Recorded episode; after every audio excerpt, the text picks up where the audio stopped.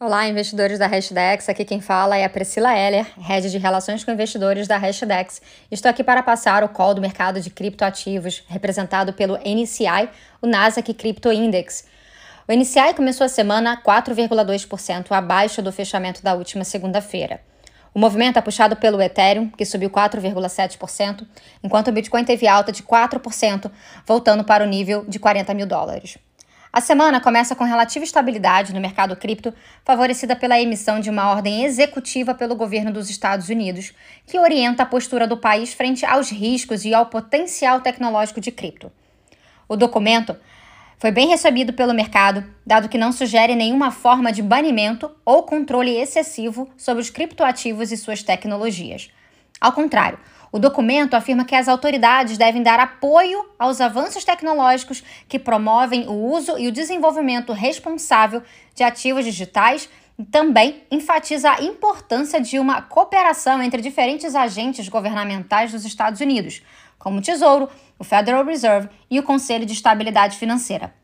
De maneira geral, essa ordem executiva tratará de seis assuntos. Primeiro, proteção ao consumidor. Segundo, estabilidade financeira. Terceiro, o uso de criptoativos para atividades ilícitas. Quarto, competitividade da economia americana. Quinto, inclusão financeira. E sexto, inovação responsável. Nos pareceu ser um evento positivo para o mercado de cripto. Enquanto isso, no que se refere à guerra entre Rússia e Ucrânia, os mercados parecem se acomodar frente aos sinais de que a negociação entre os países está caminhando para uma resolução em breve. Nesse contexto, o mercado cripto parece estar servindo bem ao lado ocidental. A Ucrânia tem comprado mantimentos e equipamentos para seus cidadãos com cerca de 100 milhões de dólares recebidos em doações com criptoativos. Enquanto isso, oligarcas russos estão usando empresas de cripto dos Emirados Árabes para vender parte de suas riquezas em cripto. A estratégia visa contornar um cenário de congelamento dos seus ativos mantidos em contas suíças dado que a Suíça já demonstrou que vai cooperar com o lado ucraniano do conflito.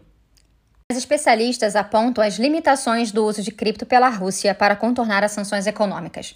As limitações se referem principalmente à liquidez do mercado, muito inferior ao que seria preciso para o país ou seus magnatas movimentarem bilhões de dólares por transação, e também a dificuldade de se permanecer anônimo na rede, principalmente para realizar grandes transações. Em audiência ao Senado dos Estados Unidos, um diretor do FBI lembrou a prisão recente de dois hackers associados a um roubo multimilionário em 2016. Segundo o especialista, o caso ilustra bem o potencial das blockchains para facilitar o rastreio de recursos provindos de atividades ilícitas. Esse potencial, inclusive, tende a ser ampliado.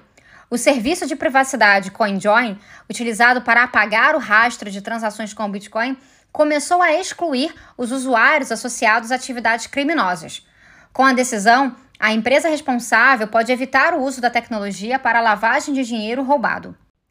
Outras notícias de destaque na última semana foram a adição de considerações sobre o Proof of Work nas propostas de legislação do Parlamento Europeu, abrindo caminho para restrições à mineração e até as criptomoedas baseadas no Proof of Work. Já a Zodia, praça de custódia de cripto da Standard Chartered, anunciou que vai oferecer serviços geradores de renda para os criptoativos detidos por seus clientes.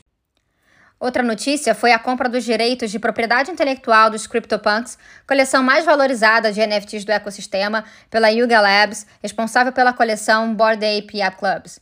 Bom, esse foi o nosso call semanal. Caso tenham dúvidas ou sugestões, não deixem de nos contactar através das nossas redes sociais, no Instagram, arroba hashdex.cripto, Twitter, arroba hashdex, ou por e-mail, contato, arroba hashdex.com.